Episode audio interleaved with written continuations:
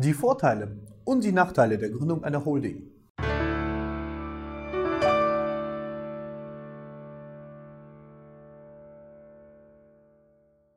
Schönen guten Tag, meine Damen und Herren, und herzlich willkommen zum Videochannel der Kraus Kendler Rowinski Anwaltskanzlei.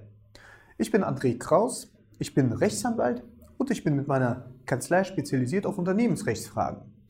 Und in diesem Video geht es um die Vorteile, aber auch um die Nachteile der Gründung einer Holdingstruktur. Zunächst mal zu den Vorteilen. Der erste wichtige Vorteil der Gründung einer Holding, meistens durch eine UG, GmbH oder manchmal auch durch eine AG, ist ihre private Enthaftung. Durch die Gründung einer Holding haften Sie privat nicht für gewöhnliche im Unternehmen begründete Verbindlichkeiten. Der zweite wichtige Vorteil ist ein Steuervorteil. Und zwar werden die Gewinne, die in der Holding-Tochter erzielt werden, in der Mutter lediglich mit 5% besteuert. Das ist ein sehr großer Vorteil bei Gewinnentnahmen. Ein entsprechender Vorteil ergibt sich auch dann, wenn eine Tochter veräußert wird. Und ein weiterer wichtiger Vorteil einer Holding ist die Risikotrennung. Denn werden beispielsweise von einer Holding-Mutter zwei Tochtergesellschaften betrieben, für jeweils einen Unternehmenszweig.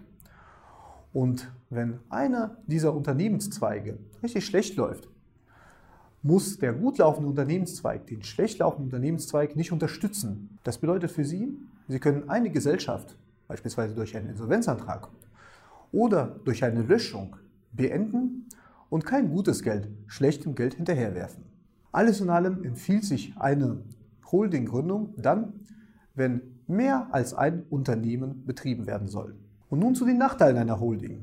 Der Hauptnachteil der Gründung einer Holdingstruktur liegt darin, dass mehrere Gesellschaften gegründet werden. Dadurch entsteht ein höherer Gründungs- und auch Betriebsaufwand.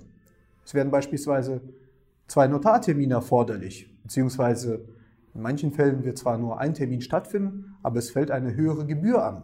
Es werden auch mehrere Abschlüsse erforderlich sein, sowohl für die Muttergesellschaft als auch für mindestens eine Tochtergesellschaft. Ich hoffe sehr, dass Sie dieses Video informativ und aufschlussreich fanden. Wir haben für Sie eine Menge juristischer Informationen zur Gründung einer Holding oder jeder anderen Gesellschaftsform auf unserer Webseite bereitgestellt. Und wenn Sie eine persönliche Frage haben, können Sie uns gerne über unsere telefonische Beratungshotline erreichen. Vielen Dank für Ihr Interesse und gerne bis zum nächsten Mal. Auf Wiedersehen.